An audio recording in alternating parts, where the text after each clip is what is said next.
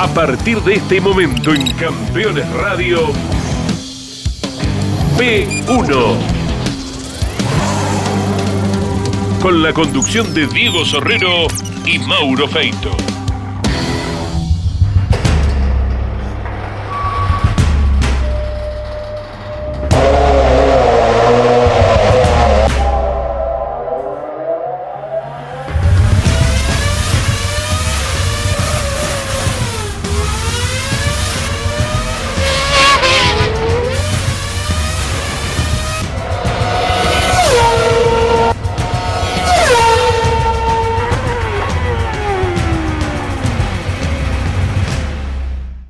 ¿Qué tal amigos de P1? Bueno, ¿por dónde comenzar contando esta historia, no? Porque atrás de este mm, vehículo, de este homenaje, de esta réplica increíble que está construyendo Miguel Alicia y su familia allí en su taller de Malagueño, entre Malagueño y Villa Carlos Paz, eh, hay una historia tan pero tan rica en el automovilismo mundial, en la industria automotriz, sobre este auto que los va a sorprender.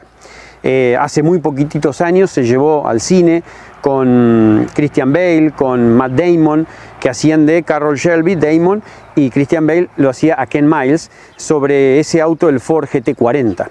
Eh, con el cual ganaron la competencia de las 24 horas de Le Mans en 1966. No fue Ken Miles por un cierre de competencia un tanto polémico, no tan, también de Ford y, y, de la carrera, porque habían hecho más, más eh, metros el auto de Chris Amon, pero eh, está muy mostrado ahí, está bien demostrado en la, en, la, en la, película.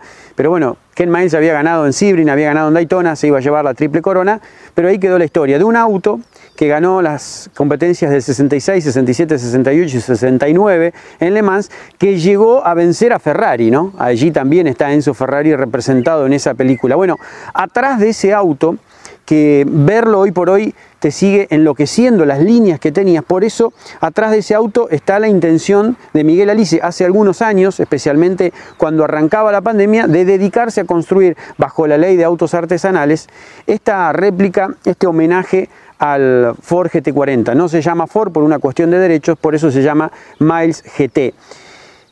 Tiene un nivel de construcción que los va a sorprender, no me sorprendió solamente a mí, lo sorprendió a Horacio Pagani que hace algunos meses eh, fue a visitarlo. Es realmente increíble porque ha generado una, una expectativa sorprendente. Los 24 autos que se van a construir en la Argentina, en honor a las 24 horas de Le serán solamente 24, ya están vendidos, ya están trabajando y recibiendo pedidos también para llevarlos a Europa y Estados Unidos. Pero aquí en la Argentina, todos de diferentes colores, serán solamente 24. En este P1 quiero que se siente, que se quede tranquilo. No solo veremos la historia de Miguel Alisi, que pasó por muchos autos de competencia, corrió en Fórmula Renault, en la Copa de las Naciones, bueno, él pasó también por el Turismo Nacional, el TC2000, muy exitoso con su equipo, hasta que en un momento dijo basta y se decidió, además de otros emprendimientos, a dedicarse a construir este auto. Creo que es su sueño más mimado. Siéntese, eh, quédese, tranquilo, disfrute de esto. El Miles GT que se está construyendo en la Argentina, créame que va a ser el mejor homenaje que va a tener el Ford GT40 en todo el planeta.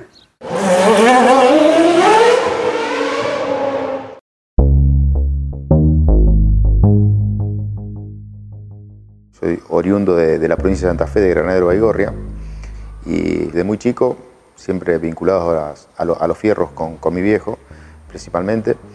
Mi viejo siempre muy ligado al pop y la rauri, así que siempre entreverado entre medios los autos de carrera.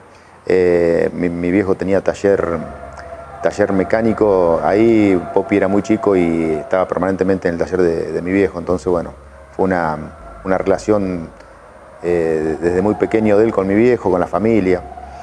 Era, una, un, era pueblo en ese momento, Granada de Gorra, era muy chico, se conocían todos, así que era, era muy normal eso. Era, era uno de los, de los pocos talleres que habían en, en la ciudad, ¿no es cierto? Y bueno, empezamos como todos, eh, divirtiéndonos en la tierra y, y hice Fórmula Renault, Fórmula 4 Santa Fecina, logré salir campeón en el año 86 hice Fórmula Renault Argentina año 86-87, en el año 87 pude pelear el campeonato. Yo no me olvido más, eh, cuando debuté en el año 86 en Balcarce, debutamos junto con el Gurí Martínez y había 72 inscriptos en, en Balcarce. Realmente la Fórmula Renault era, una locura y era muy difícil eh, entrar a, a, la final, porque largaban pocos autos, lo que estaban permitidos y estaban las finales de, no clasificados, se corría el día sábado. Y bueno, tuve la suerte de, estar siempre en, la final principal, digamos, nunca quedé fuera de ese, grupo. Eh, una anécdota fue la de General Roca, se corría en el circuito chiquito y había 70 autos y largaban 22 a la final. Y, recuerdo haber estado a tres décimas que pensé que, digo, bueno, estoy ahí, estaba 21, tenía un solo auto atrás. Y, largaban 22 nada más y, y 45 se volvieron a la casa. No, no, realmente una época del automovilismo muy linda. Y después en el 88 me fui a Alemania a tratar de hacer eh, Fórmula 3 eh, alemana y Lotus Opels, que también con la colaboración de, Víctor Rosso que me presentó allá y, de Poppy. Y lamentablemente nunca llegó el, auspicio que, tenía prometido de acá, de, la provincia de Santa Fe. Eh, me fui con una promesa de, de un sponsoreo y lamentablemente nunca llegó así que no, no se pudo concretar. Sí pude probar en, Hockenheim, en Nürburgring, probando el Fórmula 3 y probando la categoría Lotus Opel, que era una categoría nueva que se iniciaba hace año, que el director de, la categoría era un argentino. Entonces, bueno, Adrián Ferreira llamaba, entonces me dio la posibilidad de hacer muchos ensayos con, los autos eso, que después corrió, fue a correr creo que al año siguiente José Luis Di Palma. Vuelvo, eh, intenté hacer de vuelta algo de automovilismo acá y no, no tenía los medios, siempre los medios fueron, fueron el, limitante y, dejé, dejé de correr hasta que en el año 97, muy amigo del Peje Belloso, corríamos en karting juntos, nos iniciamos juntos en el karting con el Peje, corrimos la Fórmula Renault juntos también. Y me llama el año 97 cuando la categoría TC2000 hace el cambio del 8 válvulas al 16 válvulas y me, ofrece un 8 válvula que necesitaban componer la grilla con más auto, hacía más de 10 años que no me subía un auto, y, por invitación del peje pude hacer tres carreras del TC2000 Live en ese momento. Eh, yo en ese, en ese momento estaba trabajando con Hugo Pirandrey y justo estaba la Copa de las Naciones. Hugo Pirandrey en ese momento toma dos Honda Accord, que uno lo corría Aníbal Sanirato, y yo trabajaba con él en el equipo y estaba el otro auto vacante, y cada que íbamos a Rosario yo probaba los autos. Y un día me hizo Hugo, ¿querés correr una carrera? Me encantaría, imagínate, yo encargado de auto, ni encargado, mecánico del auto. Y como los probaba siempre, le tenía bastante la mano, así que bueno, me dejó, me dejó correr y fuimos a la primera carrera a Londrina y salí quinto. Recontra entusiasmado. Fuimos a Rosario y venía cuarto y me echó con pescar Dani Candia ya terminando la carrera, así que me quedé con las manos vacías y hasta que apareció un piloto para, para correr el auto, así que bueno, lo mío de vuelta era bajarme y seguir trabajando en el equipo hasta ahí, digamos, como lo, poco que me pude desarrollar como, piloto. En el año, bueno, en el año 99 se me ocurre, mm, venía siguiendo el turismo nacional, se me ocurre armar el Honda Civic Hatchback. Eh, en ese momento no tenía posibilidad de yo de armar el equipo, entonces le propongo a Víctor Rosso de armar él un equipo y, gerenciárselo yo de alguna forma. Víctor me, convence, ¿no? Dice, el proyecto es tuyo, lo tenés que hacer vos, yo te voy a dar una mano eh, con sponsor, como sea, para que el equipo sea tuyo definitivamente, que no, que no tenga que estar atrás de, alguna otra estructura. Me pareció una locura, me pareció una locura porque no tenía ninguna posibilidad de decir, salí a comprar auto, un semi, herramienta. Y bueno, eso se lo doy muchísimo a, tanto a Víctor Rosso como a, Cacho Bugliotti. En su momento eran socios con Pro Racing, entre los dos me dieron una mano muy grande y pude armar la primera estructura con los primeros cuatro Civic Hatchback que arrancamos en el año 2000. Y bueno, fue una etapa muy exitosa, ganamos con Honda, después me vinculo a Honda directamente, ganamos cinco campeonatos en el Turismo Nacional con Honda, salimos tres veces subcampeón. Eso me trajo aparejado a poder hacerme cargo del equipo oficial Honda también de Víctor cuando fue el equipo Honda Petrobras.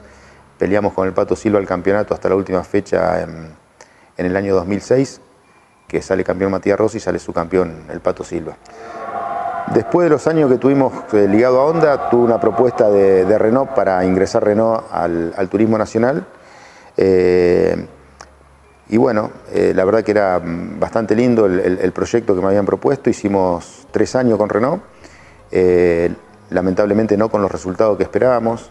El reglamento fue, fue tomando, fue mutando un poco el reglamento de la categoría y el Fluence era como que quedaba no, encuadrado bien en el reglamento a lo, que se fue llevando. fueron creciendo la potencia de los motores, el motor estaba muy limitado, se rompía mucho el motor y, si bien peleamos el campeonato hasta la última fecha con Guillermo Ortelli en el año 2013 creo que fue, eh, no, no, no, éramos contundentes. Fuimos ahí, llegamos por el hecho de, que éramos confiables a, la, hora de correr la carrera, pero no con, con un auto competitivo. Para el 2014 hicimos la Coupé Megane, era un auto mucho mejor aerodinámicamente, pero la problemática del motor seguía existiendo, la categoría seguía creciendo en potencia y eso era el limitante nuestro. En el mes de octubre, cuando tenía que decidir si seguir o no, yo ya lo venía pensando hace un tiempo, eh, le aviso a Renault que decidía bajarme del proyecto y lo consulté un poco con mi familia y fue a abandonar la actividad, estaba muy cansado realmente de los viajes, y, un poco eh, el entorno en sí de cómo se manejaban algunas cosas, entonces decidí dar un paso al costado y, bueno, me tomé unos años sabáticos. Si estás buscando un repuesto original o alternativo para tu vehículo importado, CBM Auto, años de experiencia, miles de clientes satisfechos, importador directo desde Estados Unidos y Europa. cbmauto.com Yo, Norberto Fontana, te lo recomiendo.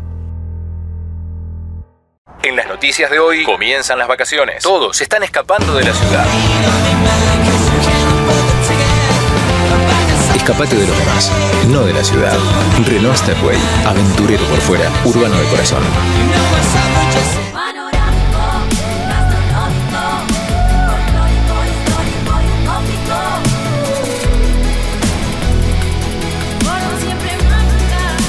Agencia Córdoba Turismo, Gobierno de la Provincia de Córdoba. Campeones. La revista de automovilismo.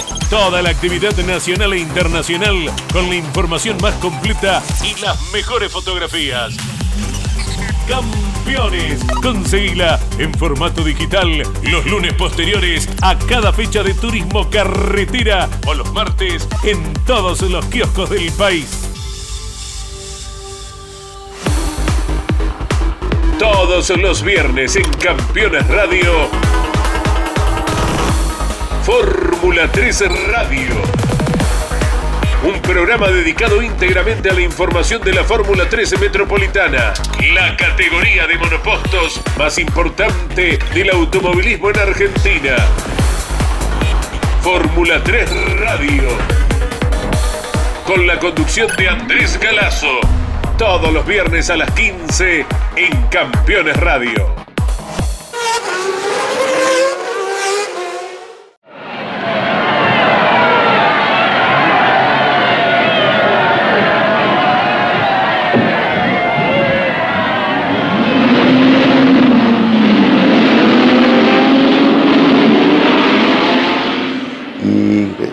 Estamos en plena pandemia, año 2020. Yo tenía toda la estructura esta cerrada porque cuando decidí dejar el automovilismo vendí absolutamente todo, hasta las herramientas, y estaba cerrada este, esto acaso. Simplemente lo usaba para hacer algún, algún juguete para mí, de divertirme con mi hijo con algunas cosas. Y fue cuando mi hijo eh, Estefano, en agosto del mayo, junio del 2020, me dice, vamos a hacer un GT40 para nosotros, pero todo arrancó con la idea de hacer un auto como para divertirnos. Cuando lo comenté con dos o tres amigos, le interesó y dijimos, vamos a ver de hacer algo un poco más profesional, de otra manera, porque por ahí podemos hacer más de un auto, no solamente el nuestro o para algún amigo. Yo venía siguiendo el, tema de la ley que se estaba, se estaba avanzando, que era factible que, se dé. En el 2018 ya mm, la ley estaba firme, si bien no se había patentado ningún auto, pero estaba bastante avanzado. Y ahí fue cuando eh, hicimos un primer viaje, después un segundo viaje afuera y nos fuimos interiorizando cómo era el GT40. Por supuesto que el GT40 era el auto que nos gustaba hacer, tanto año vinculado al automovilismo nosotros y lo que significaba un GT40 en, el automovilismo, eh, el sueño era hacerlo.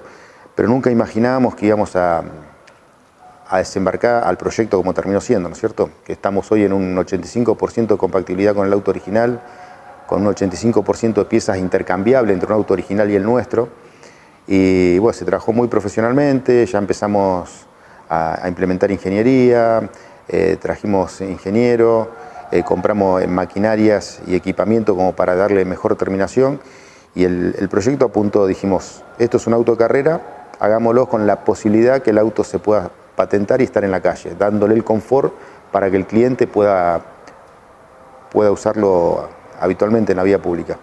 Y bueno, ahí se empezó a trabajar con todo eso y, llegamos a, a este puerto.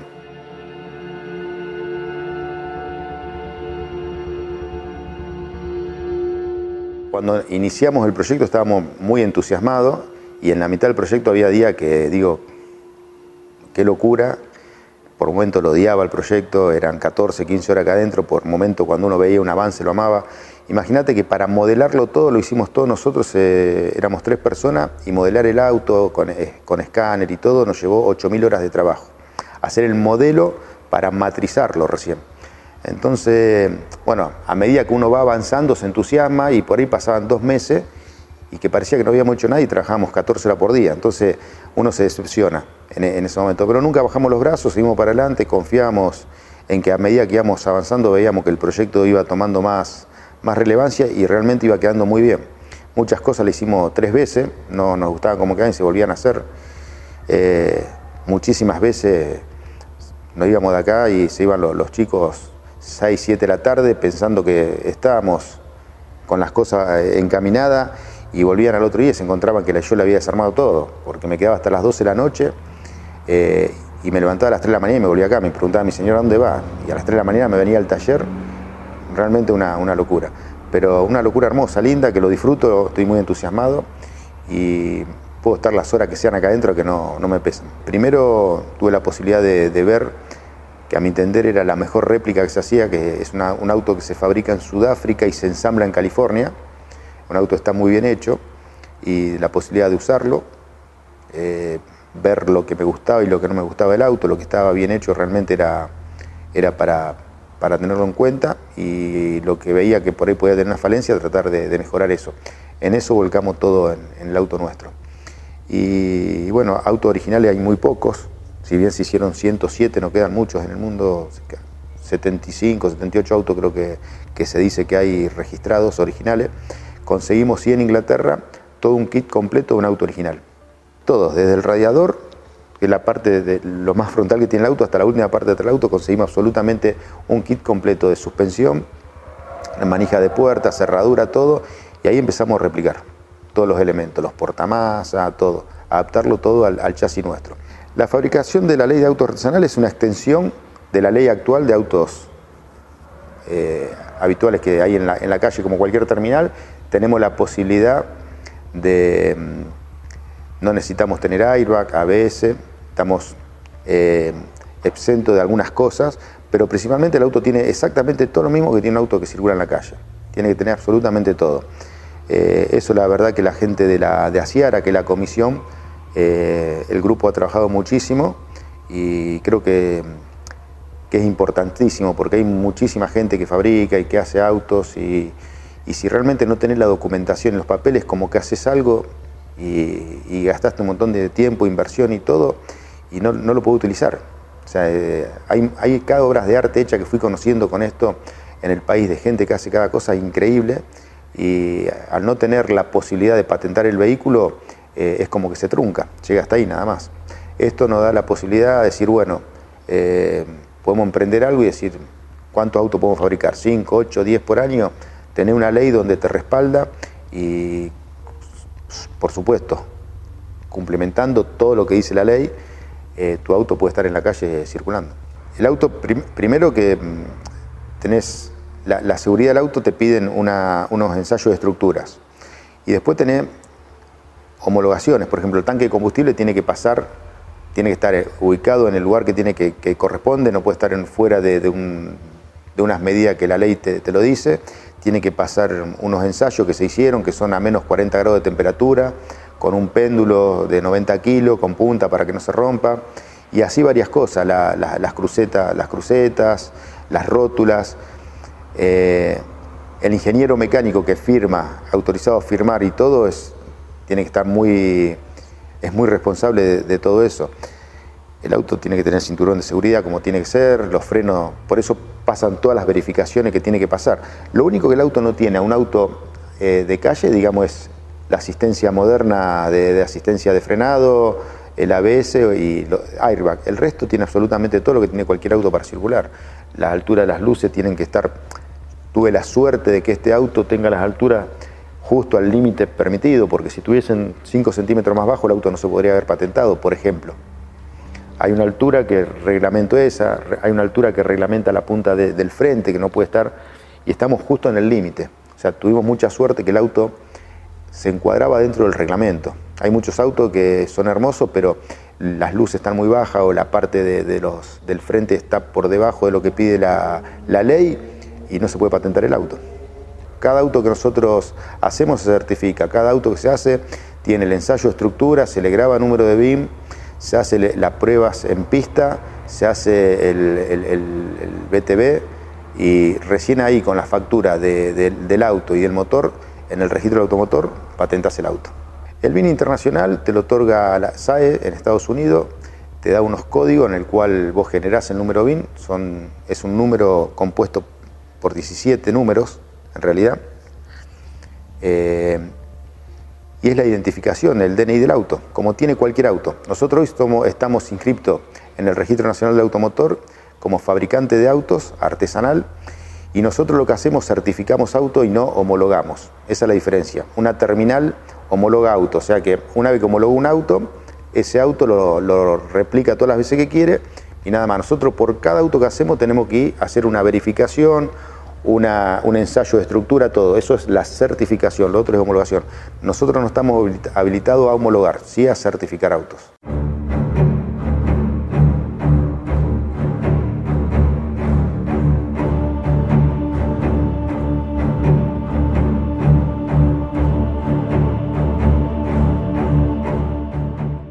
El proyecto lleva tres años y medio. Eh, cuando arrancó el proyecto, no, que, le dimos este enfoque, Pensamos que tenía que ser un proyecto de seis años, desde el momento que, arrancamos con el desarrollo, eran tres años de desarrollo y tres años de producción para hacer los 24 autos. Hoy ese, proyecto viene demorado seis meses al, tiempo que tenemos estipulado. Creemos que diciembre del 2024 recuperamos ese tiempo, que vamos a estar bien. Hoy estamos seis meses atrasados.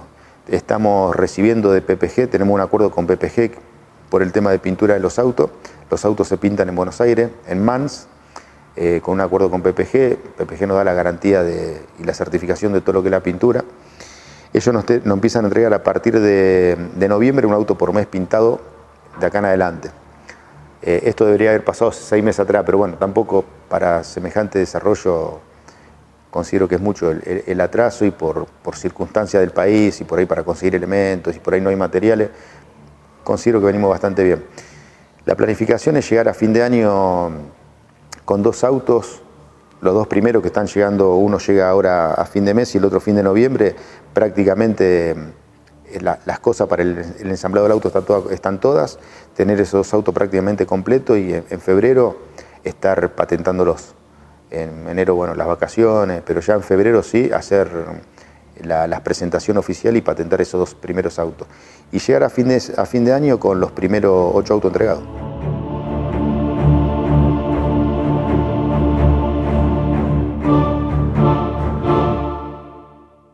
Si visitas Miami, no extrañes lo que dejas por unos días. Visita Las Acacias, el gourmet argentino. Productos argentinos y regionales. Las Acacias, un punto de encuentro en Doral. Encontranos en la 82, 00 Northwest y la 14 Street.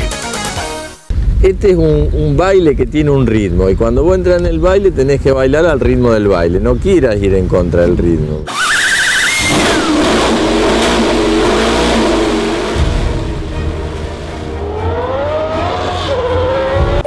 Queridos 20, te voy a contar un poco sobre los 30. ¿Recordás esas noches donde bailábamos hasta que salga el sol? Siguen estando. A los 30 aprendes a renunciar a ciertas cosas para poder valorar otras. Somos fieles a nuestro instinto. Y en el amor, no te preocupes. Te aseguro que te volvés a enamorar. Y podría continuar, pero no quiero ser de los que mandan audios de más de 30 segundos. Peugeot 208. El futuro nos atrae. Rus Seguros es la primera empresa en ofrecerte asegurar tu moto. 100% online y de la manera más simple Rus Moto, cotiza, elegí la cobertura y contratá 100% online. En cualquier momento y en cualquier lugar. El seguro de tu moto al alcance de tu mano. Rus Moto de Rus Seguros. Asesorate con un productor o contrata en Rus Moto 100% online.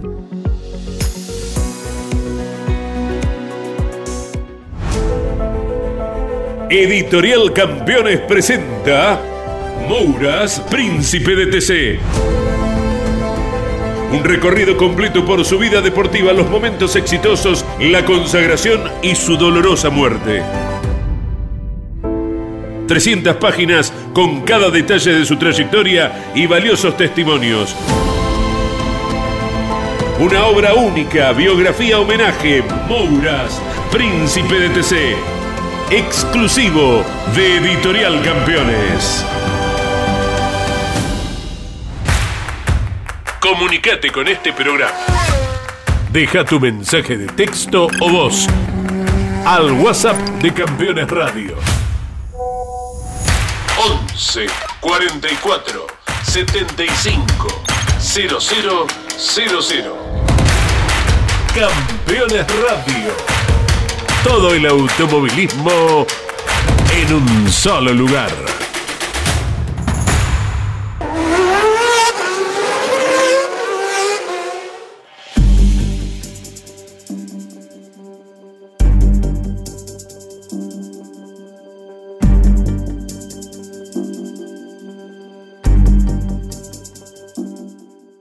Proceso de, la construcción arranca acá, en esta parte que es la, herrería, donde llegan todos los caños conformados, se cortan todo por láser, todas las bocas de pescado y todo, se hacen absolutamente, acá llegan conformados de afuera eso, porque nosotros no hacemos el corte láser, ni de los caños de la estructura, ni de las chapas que después se forra el, el chasis. Pero sí llega todo acá. Acá tenemos dispositivos en los cuales se van armando el, el chasis en tres partes. Primero los laterales, y después se va armando todo lo que es el frente. Cuando tenemos esos tres dispositivos armados, venimos acá, que esta es la, parte central nuestra, donde acá ensamblamos absolutamente todo el auto completo. Primero hacemos todo lo que es la estructura tubular, después lo pasamos a los espiedos, que son esos dos que están ahí, eh, los chicos trabajando, y ahí hacemos todo lo que es el forrado de chapa del auto. Una vez que se forra todo el, el auto completo en chapa, vuelve otra vez al sector este donde se ensambla todo lo que es la parte de carrocería. Terminado de ensamblar la carrocería, el auto se va a Buenos Aires. En Buenos Aires se hace todo el trabajo de, pintura y vuelve y ya pasa al otro sector nuestro, que es el sector de, de ensamblado. Pero fundamentalmente este es el lugar de, el alma de donde se arma el auto, ¿no es cierto? Este es un, nosotros lo llamamos mármol, es una placa que pesa 7000 kilos, la habíamos comprado en un remate de, Fiat, era de la, de la línea de producción de la, de la Fiorino, y bueno, realmente una, una- una herramienta muy valiosa a la hora de construir un auto, ¿no es cierto? Esto está todo absolutamente rectificado, está todo en un nivel cero, y sobre esto vos armás todos los dispositivos para construir el auto. Entonces no tenés forma de que te salgan dos autos distintos. La repetición es exacta para todos los autos igual. Todos los dispositivos que vos ves acá, todas estas, estas marcas, estos agujeros que se ven acá en el, en el mármol, es donde van agarrados todos los dispositivos para la construcción del chasis. Ahí tenemos un chasis ya está enchapado, dos, pero previo al enchapado tiene toda una estructura tubular. Bueno, esa estructura tubular se arma acá antes de enchaparlos. El diseño del chasis llevó, hay muchísimas horas de, ingeniería, muchísimas horas de, de desarrollo de trabajo. El chasis es todo de estructura tubular de 41-30, tubo redondo. Eh, toda esa estructura se hizo porque el auto no se puede hacer como era el original en chapa estampada por los costos nuestros. El, chasis original era toda chapa estampada con prensas y no teníamos forma de llegar a, evaluar eso. Entonces, bueno, decidimos hacer una estructura tubular y sí forrarlo en chapa manteniendo toda la originalidad del auto. Si vos ves lo que es el chasis, toda la parte de, de lo que es la- esto acá no se ve ningún caño, pero está todo forrado en chapa como era el auto original en, su momento. O sea que a la estética tenemos lo mismo, nada más que con una estructura tubular por dentro que le da mucha mayor eh, rigidez. Todas las chapas estas vienen todas cortadas en láser y plegadas todas en CNC. Cada chapa tiene su posición. Acá podemos ver partes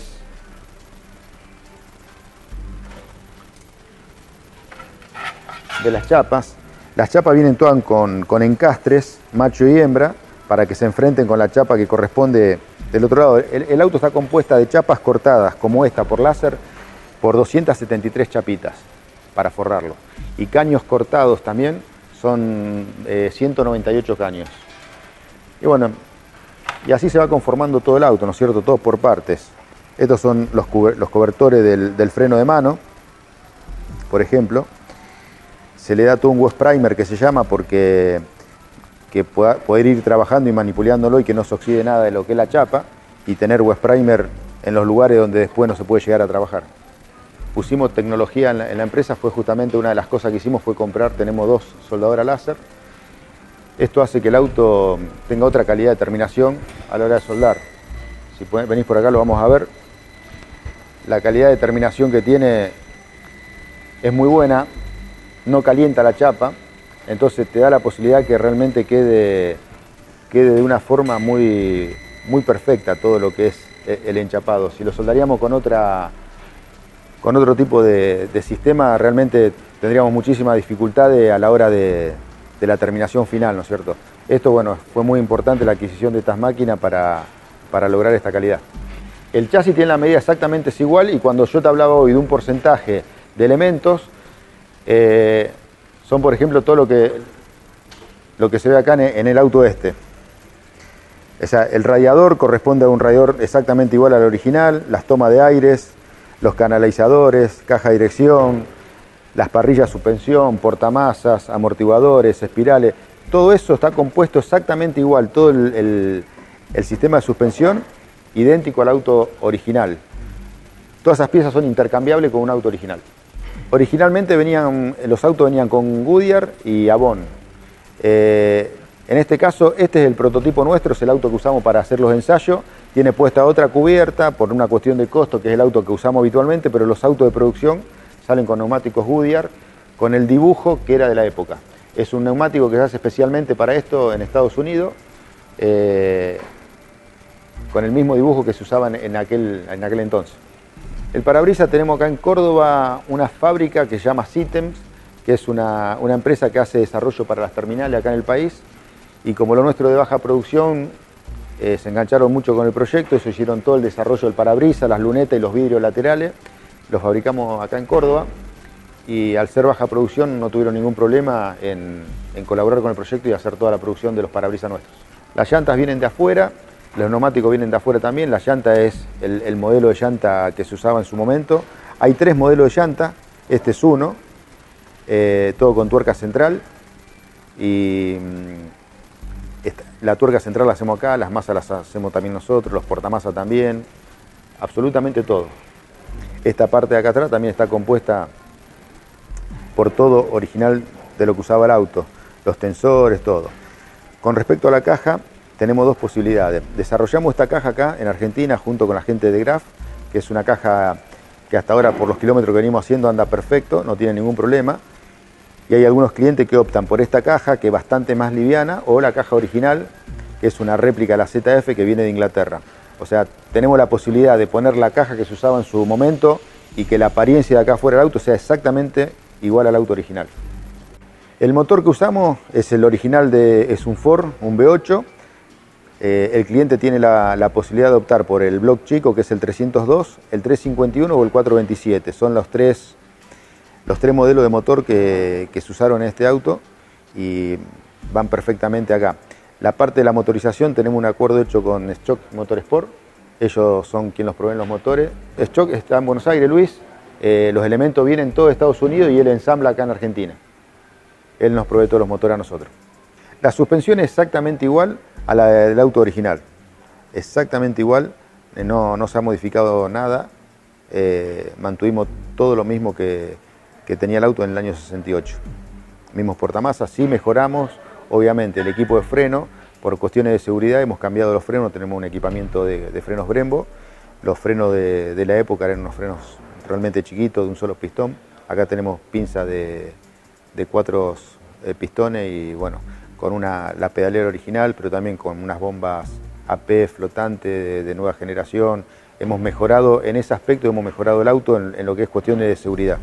Y después en lo que es el interior del auto, que en este auto no, está, no está terminado, es lograr un poco más de, confort a la hora de usar. El auto tiene aire acondicionado eh, y las butacas de la época eran bastante, bastante sencillas, y, no eran tan cómodas, entonces bueno, se trabajó un poquito en el habitáculo para que, el propietario tenga la posibilidad de estar un poco más, más confortable a la hora de salir a, pasear. El escape este lo, realiza con forma en venado tuerto, el escape era exactamente igual, así. Nosotros por cuestiones de, de reglamentación a la hora de patentar, el escape acá lleva un silenciador, hay que modificarlo porque nos pasamos con el escape libre, no podríamos patentar, entonces como es el auto nuestro de ensayo que vamos a andar a la pista, lo dejamos así porque tiene un sonido hermoso, pero el auto va a salir con, el silenciador para mantener los decibeles que pide la ley. De los tres modelos de llanta que te decía, uno el que tiene puesto el prototipo, este es el otro modelo, este es más el que se usaba para correr y el otro más para el auto de calle. Y después hay uno de rayos también, que también salieron en los 31 autos que fueron para la calle para poderse homologar. Se fabricaron 107 autos de esto, de los cuales 31 fueron de calle para poderlo homologar y poder correr Le Mans. Bueno, esta, habitualmente esta era la llanta que usaban para, correr. Esta es una pedalera original 100% del GT40. Esta es una pedalera que vino de afuera, original de un GT40.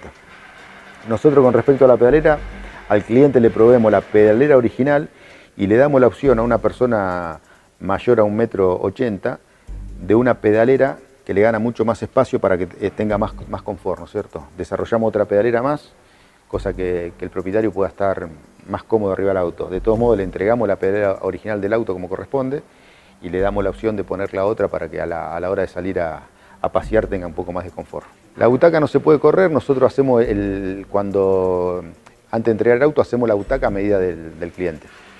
La pedalera sí podemos correr, el volante también podemos ir para adelante, para atrás, ajustarlo y a la hora de, de hacer el respaldar y todo, hacemos todo con poliuretano inyectado, le tomamos todo el molde del cuerpo y hacemos la butaca de acuerdo al, conductor. El auto una vez que sale del sector que estábamos viendo recién, que sale con toda la carrocería ensamblada, se va a Buenos Aires, a Mans y a PPG para hacer todo lo que es la parte de, pintura de chasis y carrocería. A la hora de volver de Buenos Aires, entra este sector, que hoy lo tenemos ocupado con chasis que están preparados acá para pasar al sector de, de ensamblado, pero este es el sector donde estamos armando para ensamblar los autos. Cada, cada box tiene todos sus, sus estantes donde van las partes de los autos, ¿no es cierto? En el box 1 y 2 se hace una parte del auto, en 3 y 4 otra, y así sucesivamente hasta terminar en el box 7, que es la parte de alineado. Este es un lugar para trabajar eh, cuatro autos con cuatro personas. Está preparado para esto. El proceso de armado del auto, una vez que viene de, de pintura y tener todos los elementos en 60 días entre 60 y 80 días el, armado del auto en sí se hace. El proceso del auto lento es todo lo que es la construcción, la parte tubular y todo lo que es la parte del enchapado. Nosotros estamos con 8 personas y estamos capacitados para hacer no más de 8 autos al año en la forma artesanal que los hacemos. El auto está absolutamente todo dibujado en 3D, todo el, desarrollo del auto lo hizo, lo hizo Charo acá, él es nuestro, nuestro dibujante. Eh, toda la parte de diseño fue por, por, parte de él. Así que bueno, hemos trabajado varias horas acá con él, sentados juntos en, la computadora y, realmente eh, hemos logrado hacer, hacer el producto como queríamos. Y bueno, y acá en, esta parte acá hacemos la parte también de, lo que es grabado láser, de todas las piezas que salen todas enumeradas. El auto está todo, todo codificado, cada pieza tiene su código de, de armado y, en este sector codificamos todos, todos los elementos. Hacer un autocarrera por ahí a veces más, es más sencillo, acá es más simple, acá tenemos que hacer el autocarrera más todos los detalles de determinación para un auto de calle. Entonces, bueno, eso implica muchísimas más piezas, otra calidad de, de fabricación, determinación. Cuando empezamos el proyecto creíamos que teníamos resuelto 100% el tema de proveedores por venir del automovilismo y cuando lo empezamos nos dimos cuenta que no estaba resuelto 100%. Había, hubo que trabajar mucho también con los proveedores para lograr la calidad del producto que queríamos. Este sector es un sector de fibra que nosotros simplemente lo que hacemos es perfilar las piezas que nos llegan terminadas y el ensamblado. Es la parte más sucia que, tenemos del taller. Lucas, Lucas está del día cero en el proyecto, es la mano, la mano derecha mía acá dentro de, la fábrica y está en todos los sectores. Él conoce el auto desde el momento cero, eh, con él fue cuando te conté que estuvimos 8.000 horas trabajando en todo lo que era la parte de, del modelaje, eh, estuvimos con él haciéndolo juntos. Y bueno, puede pasar por todos los sectores del taller que está, está preparado y capacitado para hacer eso. En este momento justo lo encontraste acá, que estamos haciendo unos interiores de puerta nuevo, entonces como es nuevo, el primero en agarrarlo y desarrollar la, parte es él, así que bueno, en este momento estamos ensamblando un interior de puerta con la parte de afuera, completa. La trompa en sí es una pieza compleja, es, no tiene ninguna parte plana, es toda curva, y lo más importante de todo que cuando terminamos de hacer el auto y de la forma que lo hicimos, hemos encontrado a lo sumo error de un, de un lado izquierdo a derecho en alguna curva máximo 2 milímetros de diferencia. Por supuesto que después con el tiempo la fibra uno la deja, la deja el tiempo que sea necesario para que se vaya curando y, va tomando algunas pequeñas deformaciones, pero el modelo salió prácticamente perfecto la, simetría. Si bien la trompa es lo más lindo del auto, la forma que tiene, la pieza más difícil es la parte de atrás, la parte trasera del auto es una parte bastante compleja para fabricar. Está compuesta por, la matriz está compuesta por 14, 14 partes, la matricería. Eh, no es una pieza sencilla y aparte lleva el interior. El interior está compuesta por otras 8 partes más para, lograr todo el, el pasarrueda y todo eso. En total, partes de fibra, el auto lleva 32 partes de fibra. Vos lo ves así y esto parece que es una sola, pero esta en total son 14 partes. De este lado yo te lo puedo abrir para que lo veas, cómo es el interior.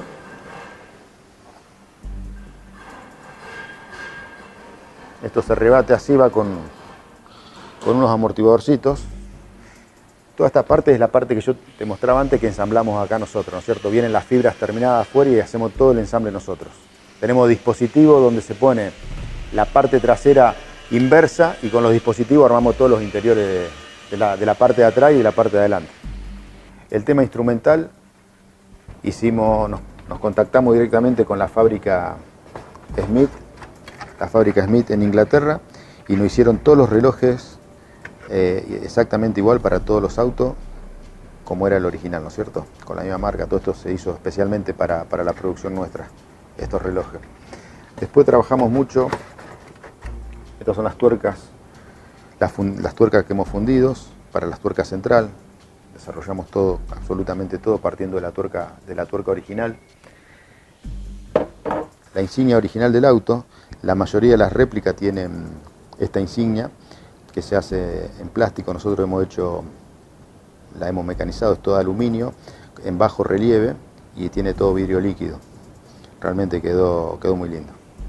Estas fueron las primeras piezas de fibra que se hicieron teníamos algunos inconvenientes, entonces eh, como la gente de PPG necesitaba hacer algunos ensayos de, materiales sobre la fibra, decidimos armar una maqueta y bueno, ellos trabajaron, trabajaron en los diferentes tipos de, bases y, de pintura para lograr un acabado eh, perfecto y decidimos armarlo y dejarlo acá en, exhibición.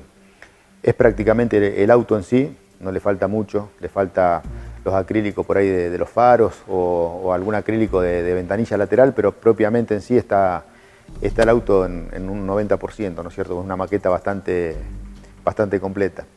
El tema de las ópticas fueron ópticas que vinieron también de afuera cuando te dije que compramos el kit y son unas ópticas eh, increíblemente de Renault 12, así tal cual como lo escuchaba. Cuando llegaron las ópticas y las abrimos, eh, las veíamos curvaturas, veíamos que era muy parecida al, Dodge Polara, nos parecía, y, nos encontramos que eran las ópticas, las ópticas de, con el mismo formato del Renault 12. Conseguimos óptica de la época originales de la Civier para todas las, unidades, así que ya las tenemos todas guardadas. Eh, nos encontramos con varias cosas de esas que, que son de autos de la época que han ido usando. Por ejemplo, la caja de dirección es del Taunus modelo 64, 65, la caja de dirección que usaban era de, ese vehículo. Eh, y bueno, una de las cosas que nos sorprendieron fueron las ópticas. Un detalle no, menor del auto es la altura. La denominación de GT40 era porque medía 40 pulgadas del piso al techo. Es exactamente un metro 0,2 centímetros. Es la altura del auto, realmente es muy bajito. Y para aquellos pilotos que superan el metro 82 o metro 83, eh, en ese momento se le hacía la burbuja de Garner, que se llamaba. Eh, Garner fue uno de los pilotos que, participaba con el auto en, en Le Mans y tenía una burbuja sobre el techo para que la cabeza no, no le pegue con el casco arriba a la puerta. Realmente el diseño del auto para el año 66 eh, era increíble. si bien han trabajado mucho aerodinámicamente, a partir del año 66-67 tenían un problema, es que el auto se les levantaba mucho de, adelante, pero bueno, eh, lograron con Shelby y, Ken Mice, que está en la película, lograron trabajar en la parte aerodinámica para lograr que el auto tenga la, estabilidad que tenía. Pensá que estos autos llegaron en la recta de Mulsanne a 343 kilómetros en el año 67. Realmente una locura eh, andar en estos, en estos autos a esa velocidad en esa época.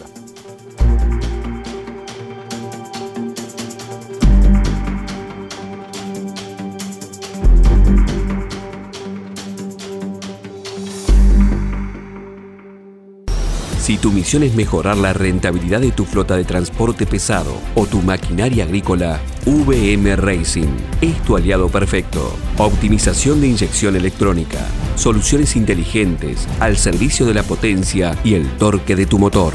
Porque tu cosechadora debe cosechar, porque tu camión debe transportar.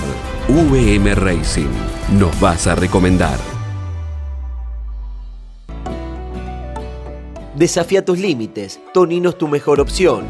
Si de bicicleta se trata, acércate a Tonino, el surtido más amplio y una gran variedad de productos. 35 años de trayectoria. Visítanos en nuestras dos sucursales, Lomas de Zamora y Lomas del Mirador. Seguinos como Bicicletas Tonino, www.bicicletastonino.com.ar. Michelangelo, un lugar único y diferente Michelangelo, shows y gastronomía de nivel internacional. Michelangelo, Balcarce 433 en el corazón de San Telmo. Editorial Campeones presenta Reutemann Eterno.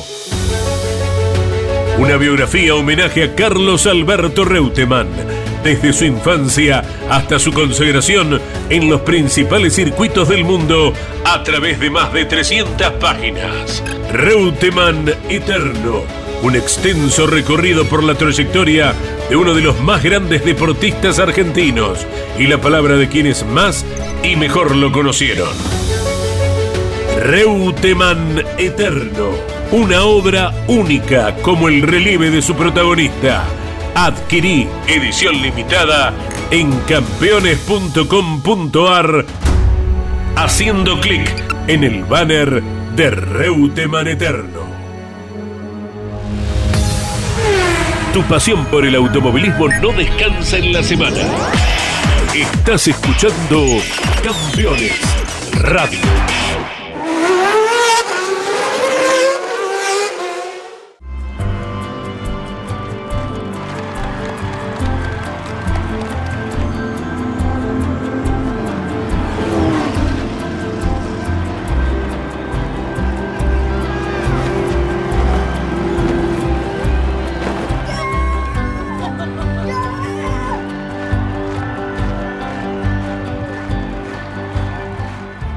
El tema de la película en realidad eh, yo la veo un año después que empezamos con el proyecto. O sea, no, fue que la película nos impulsó a esto, esto fue eh, una idea netamente de mi hijo, de Estefano, eh, de, hacer este auto. No fue que la, película nos llevó a eso. Después de haber estado con el proyecto todo, bueno, nos vimos la película y todo, y realmente mucho más emocionante fue, fue saber que lo que estábamos haciendo tenía la historia esa. Eh, hasta ese momento no teníamos eh, el nombre que le íbamos a poner al auto y sí gracias a la película eh, le pusimos el nombre de, de Miles, porque el Miles al auto Y, ahí, surgió todo eso de decir, bueno, vamos con el nombre de Ken Mais, vemos si se puede registrar el nombre acá en Estados Unidos. Si es factible eso, vamos a una edición limitada solamente de 24 horas por las 24 horas alemanas. Y así fue como se fue dando, ¿no es cierto? No, no, no era que estaba planificado en un primer momento, se dio en, un lapso de, ese año.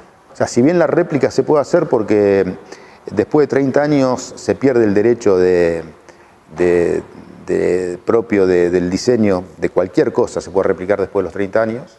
Eh, el auto se puede hacer sin ningún problema, de hecho se replica en muchas partes del mundo, pero no se puede usar el nombre Ford justamente. Entonces el, auto nuestro sale con, con la marca Mais GT40. Sí tenemos registrado Mais y sí tenemos registrado GT40 tanto acá como en Estados Unidos. El acuerdo con Gulf fue una propuesta que, que elevamos eh, a la gente acá de Gulf Argentina. Eh, le, interesó y le gustó mucho participar del proyecto. Ellos no apuntan a, estaciones de, servicio masivas, sino a, cosas chicas y exclusivas y, el, proyecto le, iba. Era un proyecto chico y exclusivo, entonces le gustaba participar. Así que logramos de que los autos que salen con, con los colores de ellos eh, estén identificados en forma oficial, autorizados por ellos. Se hizo un contrato directamente con Gulf Londres para estar autorizado a usar. Me nombraron embajador de la marca acá en el país, así que la verdad que mm, contento con, ese acuerdo. Y bueno, en el manual, manual, del auto, por supuesto, el aceite que, que recomendamos tanto para el motor como para caja es Gulf. Lo de Horacio Pagani fue algo increíble.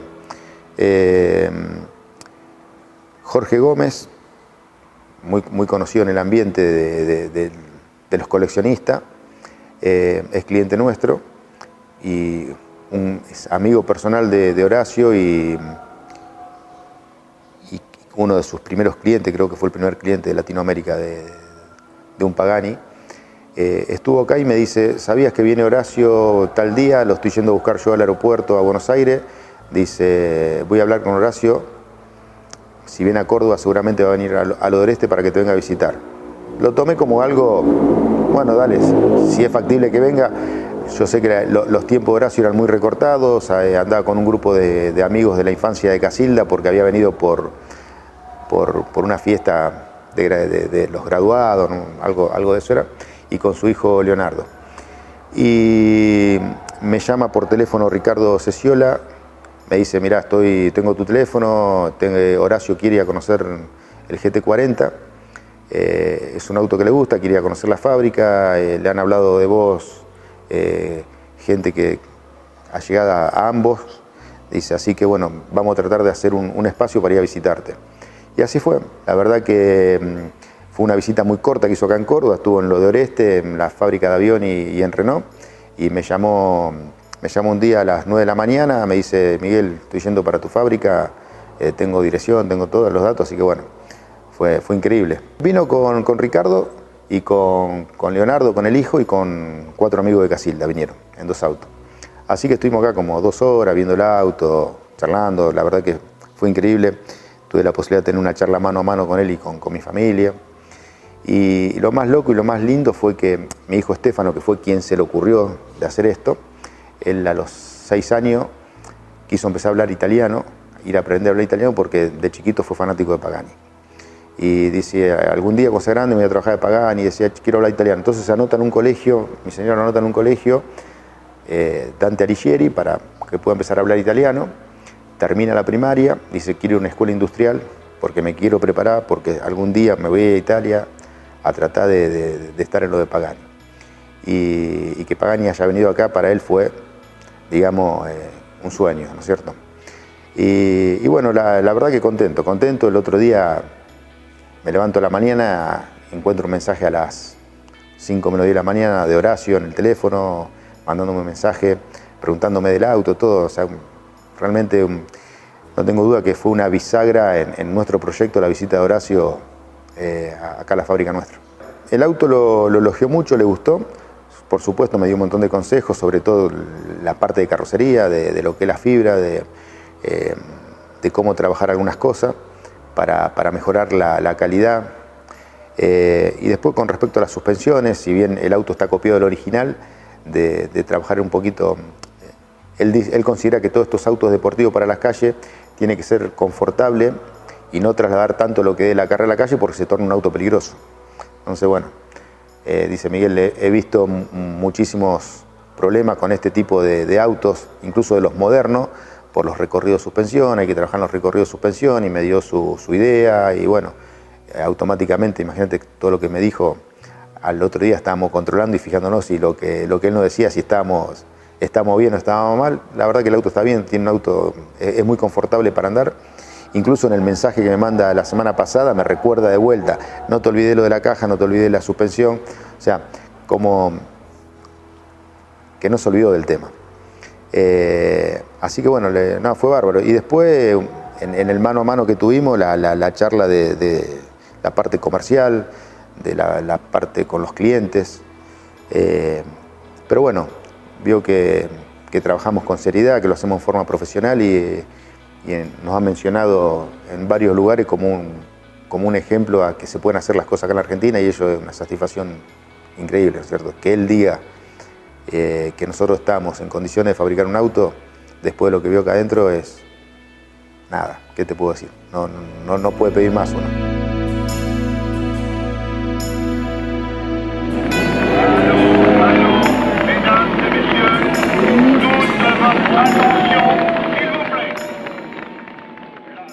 Se terminó, ¿le gustó?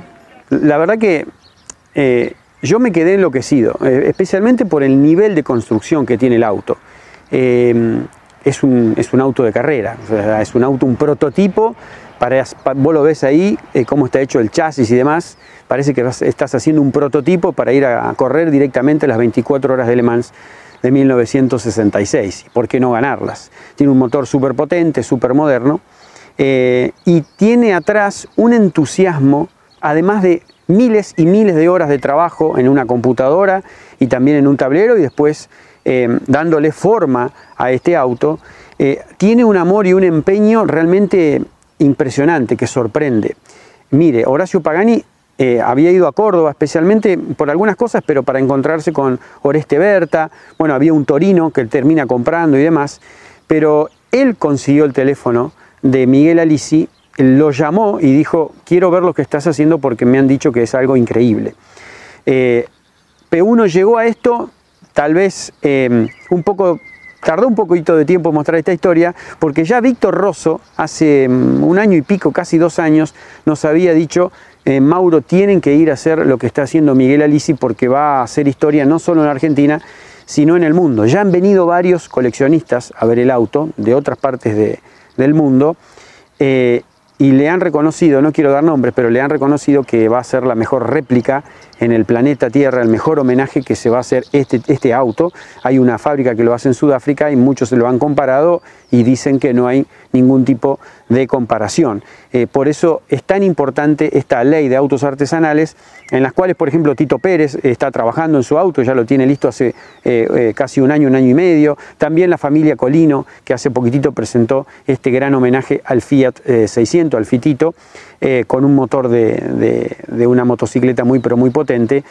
Por eso digo que es muy importante para dar rienda suelta en un país donde por ahí la economía está golpeada, pero hay tan buena mano de obra, tanta, mano de obra en cantidad y en calidad para hacer este tipo de autos. Lo que está haciendo Miguel Alisi realmente marcará un antes y un después para quien se quiera animar a hacer otro tipo de cosas. Va a ser muy difícil llegar al nivel que lo ha logrado Alisi, porque es un nivel eh, para competir en Europa y en Estados Unidos, sin ningún tipo de dudas. La verdad que un abrazo gigante a él por su tiempo y por, el empeño que le ha puesto, porque creo que, eh, como siempre decimos, que cuando nos representan bien en el mundo son argentinos, es un mimo para el automovilismo argentino, creo que este es un mimo para los constructores de autos aquí en Argentina. Fue Pagani a verlo, ¿eh? Pagani es el Enzo Ferrari de la actual época de la industria automotriz en el mundo. Eh, bueno, Hace horas nada más, Agustín Canapino ha confirmado, Ricardo Juncos, el Juncos Hollinger Racing, han confirmado que van a continuar unidos. Un poco ya se lo veníamos adelantando, había que leer entre líneas algunas cosas que habíamos tirado y bueno, se confirmó. Los muebles quedaron en la casa de Agustín, no se vendieron y bueno, Agustín, vas a tener que pasar un poco de frío, como te decíamos, en febrero, porque en Indiana, capaz que tenés que ir eh, ir en, enero, ¿no? En Indiana está mucho más fresco que en Arrecifes. Abrazo grande, nos vemos la semana que viene con más P1.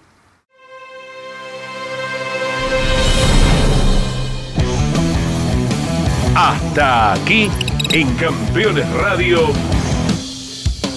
P1. Con la conducción de Diego Sorrero y Mauro Feito. Campeones Radio. Una radio 100% automovilismo.